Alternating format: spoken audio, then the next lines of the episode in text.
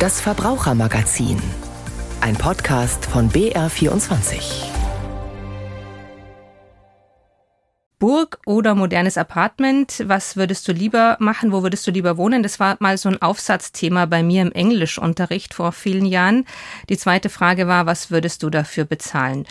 Und genau darum geht es bei uns heute, ums Wohnen, ums Wohnen im Eigenheim oder auch zur Miete. Da haben wir auch noch was dazu. Herzlich willkommen zum Verbrauchermagazin.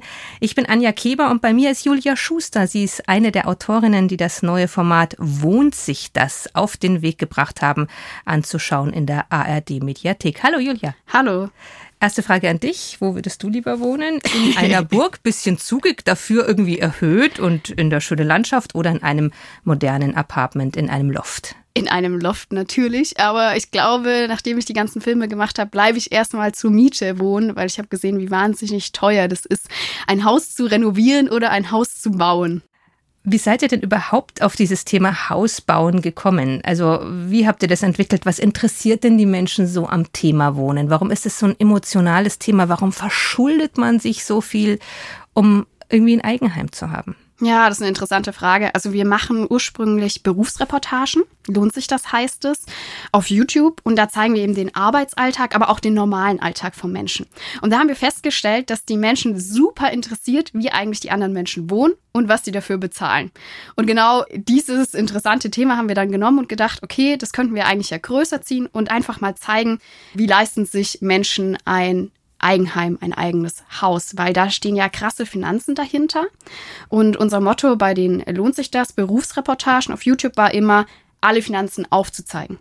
Und da dachten wir halt auch so, okay, noch mehr als den Gehaltszettel und zu sagen, was man verdient, äh, zu erzählen, ist eigentlich, wenn man erzählt, ich habe einen Kredit und äh, den muss ich jetzt die nächsten zehn Jahre abbezahlen. Und ich oder zahle, noch 20 Jahre ja. oder 30 Jahre. Ja, mit zehn Jahren ist es oft nicht getan.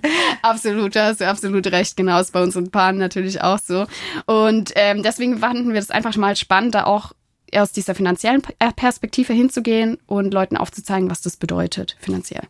Jetzt ist es ja so emotional und auch so ein bisschen, oh Gott, äh, vielleicht fühlt man sich über den Tisch gezogen, man hat jetzt da vielleicht mal 50.000 Euro mehr ausgegeben oder man hat was gespart. Sprechen die Leute da wirklich offen drüber? Ja. Ja? Oh ja, und die bereuen auch einiges. Oder zum Beispiel? Ähm, zum Beispiel gibt es ein Pärchen, in einer Folge, Daniel und Maria heißen die, das ist unsere dritte Folge und äh, die haben sich ein, ein schönes Haus wollen sie bauen und die haben sich tatsächlich bei der Treppe über den Tisch ziehen lassen, weil die am Ende doppelt so teuer wurde, wie sie eigentlich eingeplant hatten und was am Anfang zu ihnen gesagt wurde. Ja, es gibt viele bauliche Mängel, äh, die dann auftreten können. Also ich persönlich habe ähm, die erste Folge vor allem begleitet. Das ist ein Pärchen, die heißen Tobi und Lena. Die wollen sich ein Haus bauen, beziehungsweise haben sich schon einen großen Teil von ihrem Haustraum erfüllt und haben aber die Lüftungsanlage aus ihrem Budget gestrichen vom Warum Haus. das? Weil das Haus einfach immer teurer wurde mhm. und das war das Erste, was sie dachten, sie brauchen es nicht. Und jetzt haben sie leider Schimmel an den Wänden oben und sagen im Nachhinein, hm, hätten wir vielleicht doch einbauen sollen. Ja. Die Lüftungsanlage, also am falschen Eck gespart. Das sind ja auch alle Beginner, sag ich mal. Also die haben ja vorher noch nie ein Haus renoviert oder nee. gekauft, sondern es ist das erste Haus für alle. Ja, ja, absolut. Also das sind alles Beginner, was sich so interessanterweise ein bisschen durchzieht. Sehr viele haben Ahnung von Elektrotechnik, haben zum Beispiel das studiert. Also dass die alle die Elektrik eher selbst machen können im Haus, so sich damit auskennen. Aber ansonsten, unser zum Beispiel Protagonist, der hat gesagt, ich habe davor noch nie gefliest. Und das ist das erste Mal dann. Und das ist das erste Mal. Und das sind natürlich auch Sachen schiefgegangen. Zum Beispiel ähm, das Paar, das ich begleitet habe, die haben ja nicht nur die Elektrik verlegt, die haben auch ihr Haus gemauert. Also das klingt vielleicht so einfach. Also die, Steine kamen an und dann war es so, okay, macht mal und ihr baut euer Haus selbst. Da können wir vielleicht reinhören, was Lena und Tobi, das Pärchen, über das Mauern erzählen, weil da ist einiges schiefgegangen. Wir haben gemauert, mussten halt Fensterstürze setzen und die haben wir zu niedrig gesetzt. Abends standen Tobi und ich dann so davor. Ja, das sind doch dann schöne Fenster. Und dann, Moment, da fehlen aber noch 25 Zentimeter, wo der Rollladenkasten reinkommt. Heißt, das Fenster wäre jetzt 25 cm kürzer als das, was wir jetzt hier gerade sehen. Und das wären schon ziemliche Schießscharten gewesen. Ja. Also nächsten Tag mit deinem Papa noch alles wieder mit der Ytongsäge aufgesägt, rausgekloppt und nochmal komplett neu gemacht. Ja. Und das war schon, ach, das, war das war richtig ätzend. Warum tut man sich diesen Stress an? Was steht hinter den Leuten? Also warum will man unbedingt ein Eigenheim haben? Ist es so ein Grundbedürfnis, ein Urbedürfnis des Menschen? Vielleicht. Also wir haben tatsächlich die Pärchen gefragt und die haben uns alle gesagt, und es war witzigerweise mehr die Männer, die dieses Eigenheim wollten, dass sie halt unbedingt mal was eigenes besitzen wollen und quasi unbedingt ein eigenes Haus haben wollen. Und die haben natürlich auch gesagt, so, na gut, ich will halt nicht immer zur Miete wohnen, also ich will nicht immer Geld überweisen an meinen Vermieter, dann habe ich lieber was eigenes und möchte da auch quasi damit einen, ich sage mal in Anführungszeichen, Vermögenswert aufbauen. Ja. Eine eigene Immobilie, die hat ja auch tatsächlich den Vorteil, man darf fast alles machen, was man will. Wir haben jetzt mal das Beispiel Haustiere. Für Mieter stellt sich ja die Frage, die stellt sich für Eigentümer nicht, welche Haustiere dürfen bei mir wohnen? Hund, Katze, Phyton, Hase und so weiter. Wer darf was? Für alle Mieter haben wir jetzt mal einen kleinen Beitrag von meiner Kollegin Elke Schmidhuber. Ich habe zwei Kaninchen, die sind jetzt erst mal zwei Jahre alt. Und das sind äh, Widder, das heißt, das ist die Rasse, und zwar das sind die Kaninchen, die mit den Schlappohren. Und die sind etwas gutmütiger im Vergleich zu den Kaninchen mit den Stehohren. Gutmütig sollten sie sein, die Wohnungsgenossen für Laura Stattiger und ihren Sohn. Unterm Dach befindet sich die Wohnung in München-Neuhausen, klein aber fein. Das Leben in der Etagenwohnung ist eng, kein Platz also für Rangeleien. Streicheln, pflegen, spielen, beobachten, Haustiere sind wichtig für Kinder, weiß die Mutter aus eigener Erfahrung. Bei der Anschaffung hat sie sich genau überlegt, welche Tiere überhaupt in Frage kommen, um mit der Nachbarschaft oder dem Vermieter wenig Ärger zu haben. Der ist für Haustierhalter nicht selten, wie Anja Franz vom Mieterverein München erklärt. Keine Probleme wird es geben beim Goldfisch oder bei einem Kanarienvogel oder bei einem Hamster, der im Käfig ist oder bei Meerschweinchen. Das sind Kleintiere, die muss der Vermieter genehmigen. Also da gibt es keine Gründe, warum er sagen kann, das will er nicht in seiner Wohnung. Anders ist es eben natürlich bei Hund und Katze. Da ist es so, dass der Vermieter auf jeden Fall um Erlaubnis gefragt werden muss und da muss er dann aber genau begründen, warum er es nicht möchte, dass dieser Hund oder diese Katze in der Wohnung sind. Warum Vermieter bei Haustieren ein Mitspracherecht haben, habe einen einfachen Grund, so die Rechtsberaterin. Also eine Wohnung wird schon anders abgenutzt, wenn noch ein Tier dort mitwohnt. Also es kommt natürlich da immer drauf an, was für ein Tier. Und es gibt sogar eine Entscheidung vom Amtsgericht, dass ein Hausschwein genehmigungspflichtig ist. Grundsätzlich ist es so, dass eine Wohnung eben anders genutzt wird und abgenutzt wird, wenn da noch ein Tier wohnt. Und deswegen muss es eben immer individuell entschieden werden, von ob das noch zum vertragsgemäßen Gebrauch gehört oder nicht. Während Katzen meist genehmigt werden, hängt es beim Hund oft von der Größe und der Rasse des Tieres ab, so Anja Franz vom Mieterverein München. Denn der zweite Grund, warum Tiere in der Wohnung abgelehnt werden können, ist, wenn von ihnen eine mögliche Gefahr ausgehe. Das sei der Fall bei exotischen Tieren wie manchen Schlangen oder Spinnen oder Eidechsen. Diese würden grundsätzlich genehmigungspflichtig sein. Ob jetzt eine Schildkröte beispielsweise ein exotisches Tier ist, das wird mit Sicherheit erlaubt sein, denn von dem geht keine Gefahr aus. Aber wenn in irgendeiner Form davon Gefahr ausgeht, dann wird es ein Vermieter nicht erlauben und er muss es auch nicht. Anja Franz warnt davor, ohne Genehmigung des Vermieters mit einem Tier in eine Wohnung einzuziehen oder eines anzuschaffen, denn das kann im schlimmsten Fall nach Abmahnung den Rauswurf bedeuten. Die Mutter Laura und ihr Sohn haben die beiden Kaninchen fest ins Herz geschlossen, auch wenn die Hoppler schlechte Angewohnheiten haben. Sie sind total brav. Also am Anfang haben sie eigentlich immer nur die Leisten, die Parkettleisten angeknabbert, aber auch aber keine Möbel oder so. Also alles Holz, was lackiert ist, da gehen sie nicht dran. Äh, Das Einzige, wo man wirklich aufpassen muss, sind Kabel tatsächlich. Also Computerkabel, wenn man die liegen lässt, dann beißen sie liebend gern rein. Die muss man dann halt sicher verwahren oder eben so ein äh, Hasendraht davor machen. Kratzer auf Holzböden, an Türen und Türpfosten sind gängige Schäden, die durch Haustiere entstehen. Für diese haftet der Mieter, so die Rechtsberaterin Anja Franz vom Mieterverein München. Und Achtung, nicht immer zahlt die Tierhaftpflicht bei Wohnungsschäden. Was bei Mietsachschäden bezahlt wird, variiert von Versicherung zu Versicherung. Schäden durch Verschleiß sind in aller Regel ausgeschlossen. Das bedeutet, hat der Parkettboden über Jahre unter Krallen gelitten, müssen Tierbesitzer die Renovierungskosten aus eigener Tasche bezahlen. So viel zu den Haustieren in der Mietwohnung. Im Eigenheim ist es ja dann relativ egal, wer da bei einem wohnt. Aber ich glaube, fürs Hausschwein braucht man dann auch irgendwie eine Genehmigung, weil das will ja auch in den Garten. So ein Haus zu kaufen, das ist ja eine riesige Entscheidung. Das geht nur, wenn man auch die passende Finanzierung bekommt. Haben eure Protagonisten und Protagonistinnen auch die, die, Zinssatz offengelegt? Haben die ganz offen darüber gesprochen, wie sie finanziert haben bei der Bank? Ja, das haben sie. Und wir haben auch sehr viele Kreditverträge gesehen und uns da durchgeackert und das natürlich alles auch nochmal überprüft. Ist gar nicht so ähm, leicht zu verstehen, oder? Also für den Laien? Nee, absolut. Also wir haben uns da richtig reingefuchst und auch ein paar Experten gefragt und so.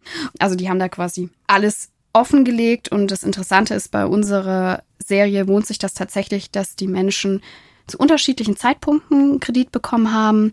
Und das sieht man eben auch am Hand natürlich vom Zinssatz, weil der natürlich dann jetzt über die letzten Jahre oder das letzte Jahr ähm, halt total gestiegen ist. Und je nachdem, wann die natürlich diesen Zinssatz oder den Kredit bekommen haben, hatten die eher Glück oder eher Pech. Also in der ersten Folge des Pärchen, das hätte ja, ja. richtig Glück gehabt. Also was wäre denn Absolut. da der Unterschied? Ihr habt ein bisschen gerechnet, ne, was der Unterschied gewesen wäre, hätten die jetzt erst ihre, ihre Kreditverträge gemacht. Das wäre sehr viel teurer geworden.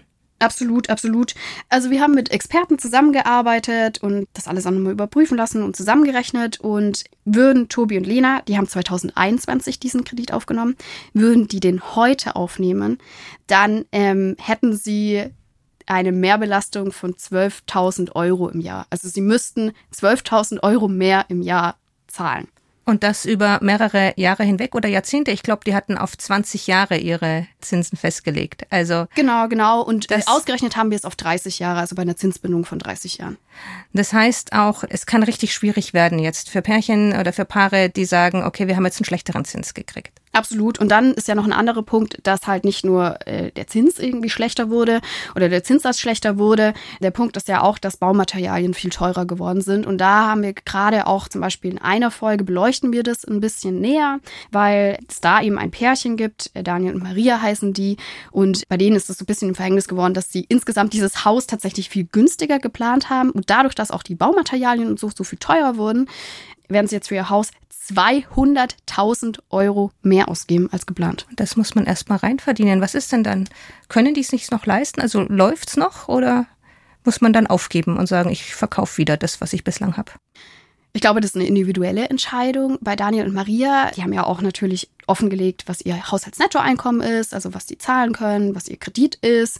Also so ganz grob runtergebrochen, Haushaltsnettoeinkommen waren, glaube ich, 4500, also sowas ungefähr. Nicht ganz genau die Zahl und überweisen tun sie Kredit 2000 Euro im Monat. Also so, dass man sich so mal eine kleine Vorstellung bekommt, wie es bei denen aussieht. Und die beiden sagen eben, für sie lohnt sich total und es ist halt einfach ihr Traum, ein Haus zu bauen. Also dafür verzichtet man dann auf andere Sachen. Korrekt. Es ist ja auch ein emotionaler Wert, nicht nur ein finanzieller. Die Häuser, die werden ja dann auch alt. Es muss immer wieder was gemacht werden. Und zum Beispiel im Bereich Dämmung und Energiesparen. Das Problem haben jetzt die Paare bei euch noch nicht. Das sind alles neue Häuser, beziehungsweise alte Häuser, die ohnehin saniert werden. Aber gehen wir mal davon aus, die Leute sind schon ein bisschen länger in ihrem Haus drin.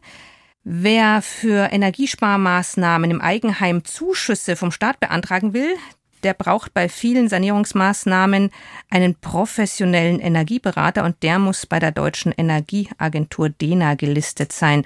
Aber dort beherrschen anscheinend nicht alle ihren Job. Wie gut sind Deutschlands offizielle Energieeffizienzexperten wirklich? Ein Beitrag von Lisa Wurscher. Mit seinem feuerroten Wohnmobil ist Frank Deit schon oft auf Dienstreise. Als öffentlich bestellter und vereidigter Bausachverständiger ist er immer dann gefragt, wenn Pfusch im Spiel ist. Gerade häufen sich bei ihm Beschwerden von Immobilieneigentümern, die schlechte Erfahrungen mit einem Energieberater gemacht haben. Durch die neuerlichen Entwicklungen, was im Augenblick aus Berlin kommt, haben die Energieberater wohl einen riesen Zulauf, was wir auch bei uns im Büro merken mit der Folge, dass wir uns einfach Sachen angucken, wo wir uns ernsthaft fragen, was machen gerade die Energieberater mit den Häuslebauern. Das fragt sich auch ein Hausbesitzer aus Oberbayern. Seinen Namen möchte er nicht nennen, weil er noch auf den Energieberater angewiesen ist, um staatliche Fördermittel für anstehende Sanierungsarbeiten zu beantragen. Schon der erste Termin lief anders als erwartet. Es kam ein Herr, das war nicht der Energieberater, den ich primär beauftragt habe. Der war im Haus, Viertelstunde, 20 Minuten, hat ein paar Fotos von Fenstern gemacht und ähnliches. Ich habe das wesentlich professioneller erwartet. Er will seine Ölheizung loswerden, eine Solaranlage anschaffen und noch ein paar andere Energiesparmaßnahmen in seinem Einfamilienhaus durchführen. Umgesetzt werden soll das laut Energieberater mit einem Sanierungsfahrplan, der schon auf den ersten Blick vor Fehlern nur so strotzt.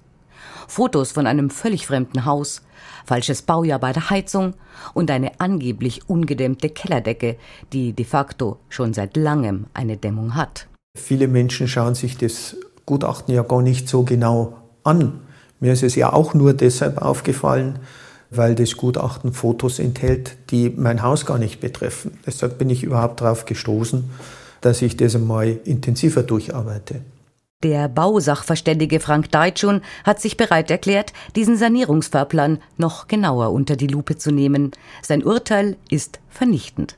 Grundlage ist ja erstmal vom Sanierungsplan der energetische Ist-Zustand heute. Und da ist die ganze Auswertung erstmal falsch. Und dann gibt es nachher, wenn man in die Tiefe einsteigt, einfach Berechnungen, wie einzelne Bauteile vom Wärmeschutz her funktionieren müssen. Und hier werden einfach Werte vorgegeben, aber ob die erreicht werden können und wie die erreicht werden können, fehlt alles. Also das Ding ist aus meiner Sicht nichts wert. Unbrauchbare Arbeit eines Energieberaters also, den die Deutsche Energieagentur, kurz DENA, offiziell empfiehlt. Besonders pikant, wer für bestimmte energetische Maßnahmen Fördermittel des Bundes erhalten will, ist sogar verpflichtet, einen Energieeffizienzexperten zu beauftragen, der bei der DENA gelistet ist. Auf Nachfrage verweist das bundeseigene Unternehmen unter anderem darauf, dass sich nur einschlägige Berufsgruppen wie Architekten oder Handwerksmeister zum Energieberater ausbilden lassen können und bei geförderten Maßnahmen stichprobenartige Vorortkontrollen stattfinden. Doch das reicht scheinbar nicht aus. Selbst der Berufsverband fordert eine höhere Qualifikation. Stefanie Köpsel vom Deutschen Energieberaternetzwerk in Offenbach. Für den Verbraucher ist momentan die Energieeffizienzexpertenliste die einzige Möglichkeit, nach Experten aus dem Bereich der Energieberatung zu suchen. Aber aus unserer Sicht muss dieses Thema Qualitätssicherung, Überprüfung der Qualität weiter vorangetrieben werden und auch ein Berufsbild für Energieberater entwickelt werden. Insider-Informationen zur aktuellen Energieberaterausbildung hat Alexander Börger aus Berlin. Der YouTuber ist mit seinem Kanal auf Energiethemen spezialisiert. Um sein Fachwissen zu erweitern, hat er einen Online-Kurs zum Energieberater absolviert. Die Lerninhalte haben ihn überrascht. Bei meiner Ausbildung zum Energieberater habe ich damit gerechnet, dass ich lerne, wie eine Dämmung funktioniert oder wie eine Wärmepumpe funktioniert. Aber der Kern, der war eben zu lernen, wie man die Anträge richtig ausfüllt und wie man verhindert, dass am Ende jemand sozusagen Förderungsbetrug begeht. Gesetzestexte und der Umgang mit staatlichen Fördertöpfen statt Energiesparpraxis. Das ist es also, was Energieberater in ihrer Ausbildung schwerpunktmäßig lernen. Blind verlassen sollten sich Immobilienbesitzer auf ihren Energieberater also nicht. Denn die Folgen schlechter Energieeffizienzplanung können verheerend sein, warnt der Bausachverständige Frank Deitschun. Das Ergebnis ist ja, bei der Energieberatung Energie einzusparen. Meistens gelingt das nicht. Ich würde sogar sagen, das Risiko ist größer 50 Prozent, dass jede Energieberatung in die falsche Richtung geht. Dass sie viel Geld ausgeben und keinen Ertrag haben. Auch die Frage nach der Verschwendung von Steuergeldern steht im Raum. Schließlich übernimmt den Großteil der Energieberaterrechnungen der Staat. 2022 hat er dafür gut 119 Millionen Euro ausgegeben. Noch ganz andere Summen verschlingen die bewilligten Fördermittel des Bundes für umgesetzte Energiesparmaßnahmen. Die Ausgaben dafür steigen massiv an und lagen Ende Mai dieses Jahres bei 7,1 Milliarden Euro. Auch den oberbayerischen Hausbesitzer bringt die energetische Sanierung seines Hauses an die finanziellen Grenzen. Der genannte Betrag von 180.000 Euro hat mich schon erschreckt. Das ist ja fast die gesamte Rückstellung fürs Alter. Und Ich weiß, dass der Betrag nicht ausreicht. Für ein Gewerk habe ich schon ein Angebot, das um rund 15.000 Euro höher liegt. Nach dem Reinfall mit seinem Energieberater will er seine Energiesparpläne nochmals gründlich überdenken. Ganz erheblich, ganz krass sind die unterschiedlichen Grundstückspreise innerhalb von Deutschland. Also da kann man das Doppelte oder Dreifache zahlen, wenn man die falsche Lage hat. Von welchen Preisen sprechen wir da und ist ein günstiges Grundstück auch immer günstig oder kann da noch irgendwie ein Haken dazu kommen? Also Haken gibt es bei Grundstücken immer. Aber um den ersten Teil zu beantworten, also das ist halt super unterschiedlich, je nachdem, wo die Lage ist. Also wir hatten zum Beispiel ein Pärchen besucht, die ein Haus gebaut haben, Tobi und Lena, und die haben in Lemwerder bei Bremen gebaut. So ein bisschen ländlicher. Und da kostet ein Quadratmeter 135 Euro. Das kann man jetzt natürlich anderen Quadratmeterpreisen, Baulandpreisen gegenüberstellen. Und wenn man da ein Beispiel nimmt, München, da kostet ein Quadratmeter 2200 Euro. Okay, sagen wir es nochmal, lassen wir es uns nochmal so auf der Zunge zergehen. Sag nochmal, Lemwerder, Bremen war 135 Euro. Dem gegenüber stellen wir München. 2200 Euro. Okay. Genau. Ist ein Unterschied. Auf jeden Fall. Also im Allgemeinen kann man sagen, dass halt in so Ballungszentren oder halt auch im Süden von Deutschland, da ist Bauland einfach am teuersten. Es gibt aber auch so einen Durchschnittswert für Deutschland und der besagt, dass so eine mittlere Wohnlage ein Quadratmeter 165 Euro kostet. Also wenn man es auch damit vergleicht, dann kam jetzt das Pärchen Tobi und Lena in unserer Doku ein bisschen besser weg. Man muss aber auch sagen, es geht jetzt ja nicht kommt nur, der Haken, oder? Ja, jetzt kommt's. Also genau, ja, jetzt man muss aber auch sagen, okay. Man muss aber auch sagen, der Grundstückspreis war vielleicht günstiger, dafür waren die Baunebenkosten aber viel teurer. Und zwar? Da hören wir vielleicht selber einfach rein. Ein Nachteil an dem Grundstück ist, dass der Boden oder der Untergrund aus schluffigem Torf besteht. Heißt, es wurden zwischen 13 und 15 Meter lange Pfähle unter das Haus gerammt in den Boden, sodass die Bodenplatte auf den Pfählen aufliegt und nicht auf dem Boden, weil der Boden nach und nach absacken wird. Das war natürlich ein großer Nachteil, was eben auch noch mal so 20.000 Euro waren, die wir mehr einkalkulieren mussten. Für die Baunebenkosten, wovon man eigentlich nichts hat, weil die sind halt weg. ne? Haben wir das Geld begraben? Fluffiger Boden, also es gibt Schluffiger Torf, ja. Schluffig, schluffiger Torf, okay. Wobei dann die 20.000 Euro gar nicht so viel teurer sind im Vergleich dazu, hätten Sie sich in München ein Haus gekauft oder ein Grundstück gekauft. Haben Sie damit vorher schon gerechnet gehabt? Ja, also die haben auch mit Nachbarn gesprochen und die haben alle schon vorgewarnt und gesagt, hey, beachtet bitte, dass ihr euer Haus wahrscheinlich auf Pfählen bauen müsst und so. Also ja, das war mit einkalkuliert, aber ich meine eben, wenn man dann sieht, okay, 135 Euro kostet das Grundstück pro Quadratmeter, dann muss man eben auch sehen, gibt es eben so Nachteile wie, man muss es pfählen lassen. Also es gibt sehr viele Probleme und Hürden.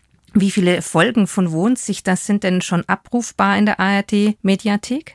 Also wir haben insgesamt drei Folgen gemacht und die kann man alle auch schon in der ARD Mediathek ansehen. Unter Wohnt sich das? Einfach danach suchen und wir freuen uns sehr, wenn ihr reinschaut. Das war das Verbrauchermagazin. Vielen Dank an Julia Schuster. Am Mikrofon verabschiedet sich Anja Keber.